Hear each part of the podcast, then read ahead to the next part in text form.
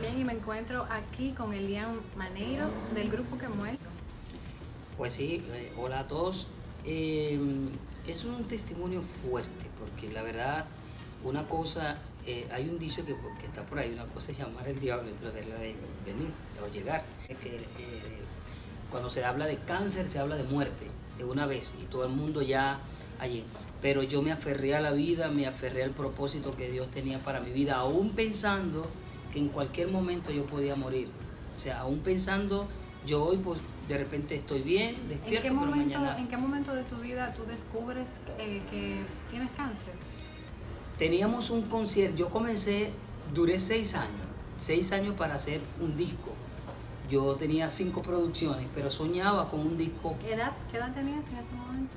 Yo nunca hablo de la edad, eso sí no, No, lo hago. somos idénticos, a mí detesto. Pero la verdad es que en ese entonces yo deseaba tener ese disco que yo logré tener. Duré seis años esperando, trabajando para lograr obtenerlo. Y cuando lo obtuve, comenzamos una gira de conciertos. Por misericordia de Dios en Venezuela, casi todo el país no conocía porque trabajamos en televisión. Es uno de los canales más vistos en, en- en Venezuela. Venevisión. Sí, Venevisión. ¿Qué hacías? Eh, Elian? en Super Sábado Sensacional. Trabajabas en Super sí, Sábado, estuve era ahí, el programa eh, más internacional de todo Venezuela. Sí, ahí estuve en un reality, como decir, eh, The Voice, algo así. Eh, estábamos en una gira de concierto, eh, hicimos una gira por los 24 estados, no sé cómo se le dice aquí, si es estado o Sí, se provincia. le dice provincia, Ok, aquí. por los 24 estados, con la banda totalmente en vivo, con, con pastores que eran los, los productores ejecutivos en ese entonces, y todo lo demás, algo bien armado. Y cuando íbamos por el- la cuarta ciudad, a las tres y media de la madrugada, estando en el hotel, con yo en una habitación con mi hermano y todos los músicos en las demás habitaciones y los pastores que nos habían contratado, me dio un infarto. Y el concierto era a las seis y media de la tarde de ese día. Ujú. Duré en la clínica que por Para adorar a Dios. sí, que duré en la clínica que por misericordia de Dios la clínica estaba detrás del hotel donde nosotros nos hospedamos en una ciudad llamada Valencia en Venezuela y a las 12 del mediodía ya para la una yo le digo a los pastores que son los que me contrataron yo digo yo me siento mejor me siento estable eh, yo necesito que me saquen de esta clínica porque si es por ello íbamos ¿Fue a un desmayo o un infarto? un infarto O sea, dicho por, eh, por, prescrito sí, por los sí, médicos. claro, por, por- por los médicos y todo. Eh, luego después de eso me mandaron a hacer este, un- un- una biopsia a raíz de eso.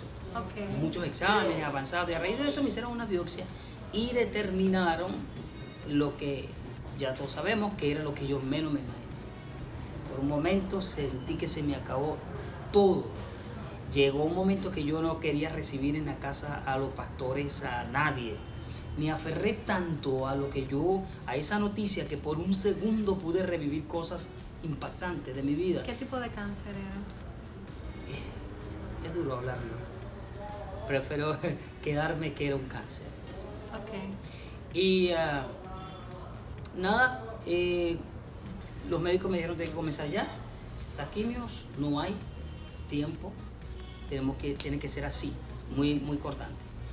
Y lo más duro para mí fue tener que mostrar la imagen que yo tuve en ese, en ese tiempo, porque yo he tenido mucho, yo he estado muy pendiente en eso en cuanto al outfit. De, bueno, este, comenzamos las quimioterapias y comencé ese proceso de que se me cayó el cabello, la pestaña, las cejas, todo, comencé a hincharme, era un proceso. Si vamos a poner una foto en este video para que las personas la puedan ver.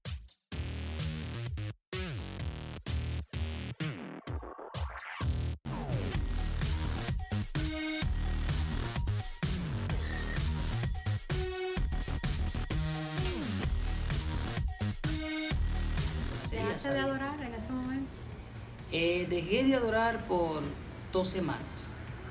Por dos semanas que fue que fueron dos semanas de, de yo reencontrarme conmigo mismo. Oh, y, y Dios me hizo entender que lo que yo tenía era porque Él lo quería. Muchas veces Dios te, te habla cosas, te habla cosas y no entendemos hasta que comenzamos a pasar por un proceso. Pero es bueno no, no escuchar la voz de Dios y obedecerla cuando estamos en el proceso, sino cuando Dios nos dice al momento, aceptar que su voluntad es esa. Y para no hacer el cuento tan largo, yo me aferré a la vida, le dije, Señor, aquí yo estoy, me rindo, ya no puedo más. Yo necesito cambiar esta situación actual y necesito que tú hagas algo conmigo. Ya no quiero tener esto, no quiero sentir esto, era muy fuerte. Cada vez que me hacían las quimio, se me partía la lengua, ese era mareo, vómito. Eh, era horrible, horrible, horrible, horrible. Y vine a este país tan hermoso, el país de ustedes, República Dominicana, y estando, estando en una iglesia administrando, un pastor me dio una palabra y me dijo, hoy yo estoy viendo que el cáncer está desapareciendo de tu vida. Cuando nosotros ese día lloré más que nunca, cuando llegamos a la habitación donde estábamos en la casa de una pastora operada, oriné literalmente sangre. Y yo llamé a mi hermano desesperado, asustado, y porque no sabía qué estaba pasando. Y él me dijo, Elian, no sé qué puede ser, si quiere vamos al médico. Y después de ahí, más nunca, o sea, más nunca Dios hizo la obra tan completa, tan, tan real. O sea, amor real. En todo momento yo se me venía mucho un texto que dice que para nosotros vivir es Cristo, de morir es ganancia. Y yo decía, si la gente supiera que en este momento nos damos cuenta que no estamos preparados para eso. Y yo me recuerdo que un día en mi casa, yo en el baño le dije, dije, Señor, si tú me das la oportunidad, una así oportunidad más de vida, yo te prometo que voy a cambiar todo lo que está mal en mí, pero no, o sea, permíteme yo seguir viviendo, yo poder seguir disfrutando de lo que tanto yo hago. Y sé que no hay mejor lugar que estar en tu presencia, pero es algo que no lo entiendo ahora y que no tampoco te lo sé explicar. Son muchos sentimientos encontrados, decir, yo anhelo estar cara a cara con Dios, pero tampoco quiero morir. O sea, es algo que... El miedo de muerte solamente lo siente quien está pasando por esto. ¿Qué aprendiste de la salvación en ese momento? Aprendí que la salvación es algo, está en un hilo tan fino de que en cualquier momento se puede partir, se puede romper, ¿sabes? Y podemos sentir que lo que luchamos por años lo perdemos en un segundo. Que sea fuerte la palabra cáncer no es la determinación total de tu, de tu vida. Aunque el cáncer sea muy fuerte la palabra, no es lo que va a matar el propósito. ¿Por qué crees que algunas personas reciben la sanidad y otros no? Dios tiene puntos claves y más que, que lo que Dios vaya a hacer con nosotros, hay un 50% de nuestra credibilidad y de lo que nosotros creemos y a qué nos aferramos. Hay personas que están en el proceso del cáncer y simplemente deciden dejar todo y tirarlo todo y que pase lo que tenga que pasar. Hay otras personas que deciden que sea Dios que haga su voluntad y hay otras personas que deciden luchar hasta el final de su vida. Hay tres cosas que deciden la persona. Yo decidí luchar hasta el final de mi vida, sin saber que Dios iba a hacer el milagro. Y si te soy sincero, pensé que no iba a ganar la batalla. Este, Eliam, ¿qué tú le puedes decir? ¿Qué palabra tú le puedes dar a esas personas que hoy, actualmente, no solamente con el cáncer, están luchando con una enfermedad terminal? donde la fe se apaga, donde como tuviste en algún momento hasta se alejan de Dios porque se sienten demasiado dolidos. Es lo mismo, es lo que tú dices. Sí. No es lo mismo tú hablar, ay, que Dios sanó, que tú vivir el proceso. Porque cuando tú estás siendo atribulado, llega un momento que hasta puedes enojarte con tu Padre, aún sabiendo que te ama, aún adorándole. Gracias a Dios que pudiste seguir adorando. Pero hay muchas personas que quizás en este momento necesitan una palabra que les pueda animar, porque sienten que no hay esperanza, que van a morir, sienten que Dios se olvidó de ellos, ¿por qué a mí? ¿Qué tú le puedes decir?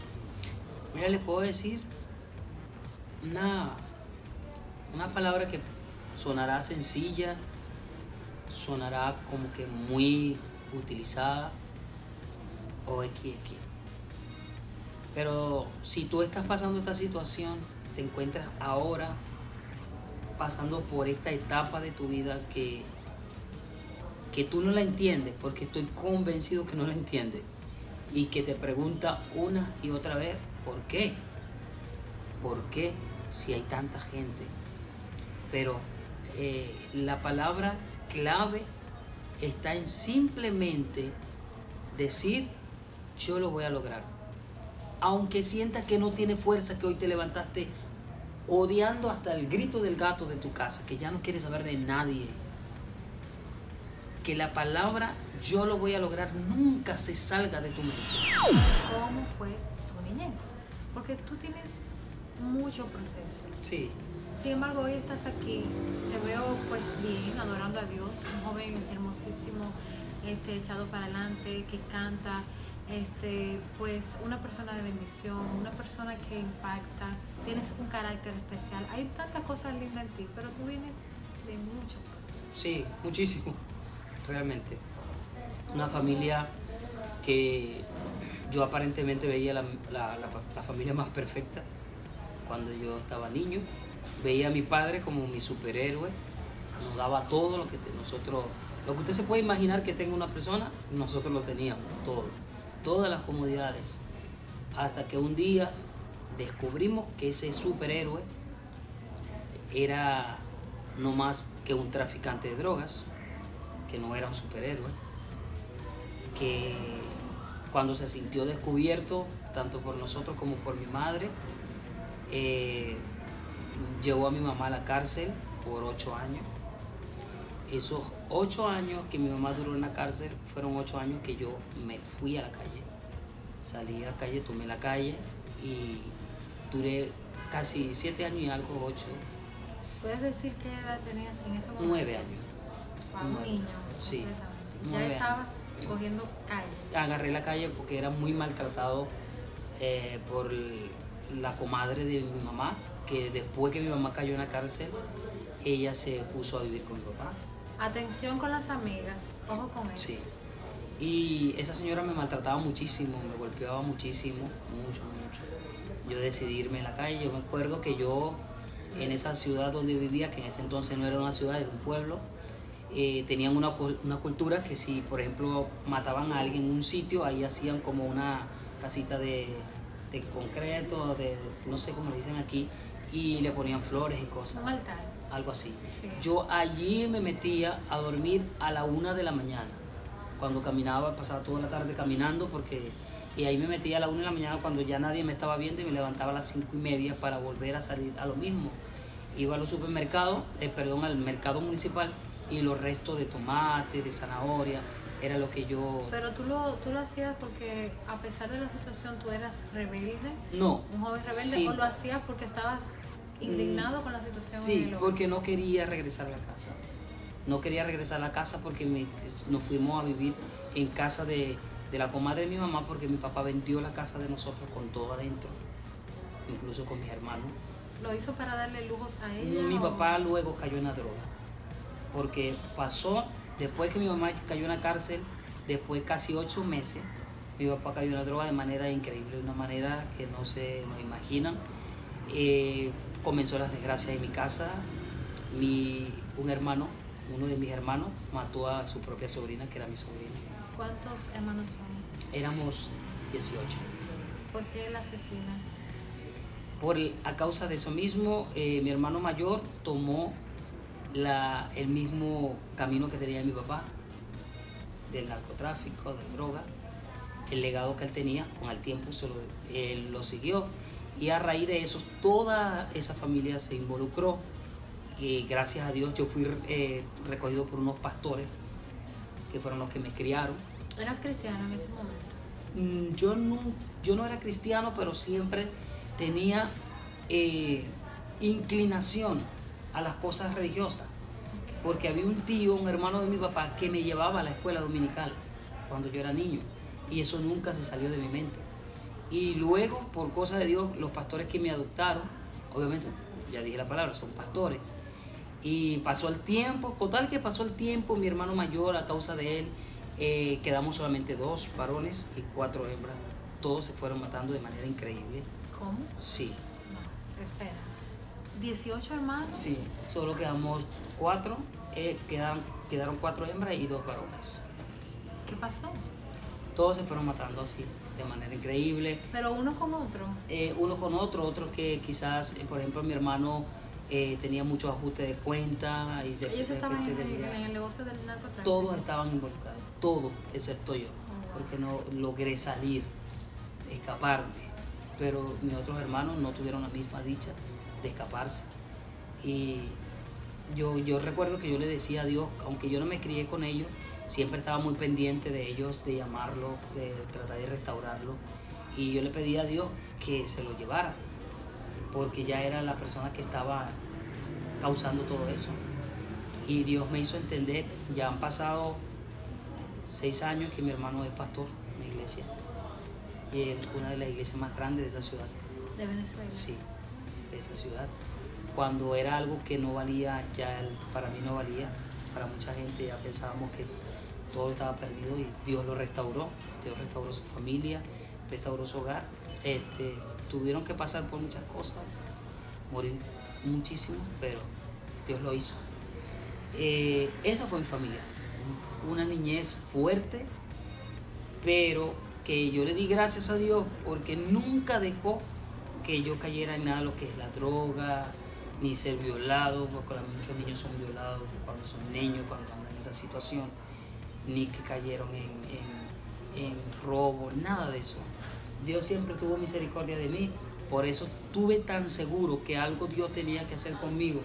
Más allá del cáncer, algo tenía que hacer Dios conmigo, porque Él me había prometido muchas cosas. Y yo digo, tú no eres un Dios que miente. Algo tienes que hacer. Y esta canción me gusta muchísimo por lo que habla, dice. Remueve las aguas, visita mi vida. Yo quiero sumergirme en más profundidad. Queremos sentirte. Remueve el estanque. Renueva hoy mi santidad. Trae libertad. Remueve las aguas. Gracias por estar con nosotros. No, gracias a ti por la Deseo que. Dios te siga bendiciendo. Este, impactas mi vida de una manera especial. Como te dije, no eres uno más. Amén. No eres común. Este, pues Dios te llamó, te escogió. Y yo te llamaría como Abraham, un hombre de fe. Amén. Amén. Gracias, no, gracias a ti Yo por sé que. Dios tiene grandes destinos para ti. De hecho, ya has alcanzado cosas que muchos quizás están soñando solamente. Pero yo sé que falta mucho. Muchísimo, sí que sí. Y que hay muchas personas que a través de tu adoración, en ese depósito que Dios ha puesto en ti, van a acercarse al Señor, van a aceptarlo, van a ver una esperanza Amén. Van a ver que Dios es real. Que no es solamente la Biblia o un momento de oración, sino que Dios está vivo y puede hacer grandes cosas en nuestra vida. Amén. Te doy las gracias por este tiempo. No estaba previsto, sin embargo Dios sabe cómo hace todas las cosas. Y me siento muy feliz porque yo sé que muchas personas van a ver esta hermosa entrevista, este testimonio tan poderoso. Así que a ustedes será hasta la próxima. Yo it, Radio UNT te trae la información de cómo seguirnos por las redes sociales y por los apps. Así que por medio de Twitter, Radio UNT underscore net. Eso es Radio UNT guion bajo net. Por Facebook, Radio UNT.net. Por Snapchat, Instagram y YouTube, Radio UNT. Eso es la letra U, la letra N y la letra T. No te confunda. Así que por los apps seguimos por medio de Apple, Apple TV, Roku, Amazon Stick, Google Play, todo bajo Radio UNT. Somos diferentes, somos diferentes. Spread the word. Let it be heard. Used to Yup. be a monster. I was tweaking, had my mama going bonkers. Yeah, you probably wouldn't believe it if it hadn't been for Jesus. I'd be still running around like I'm a gangster. Uh,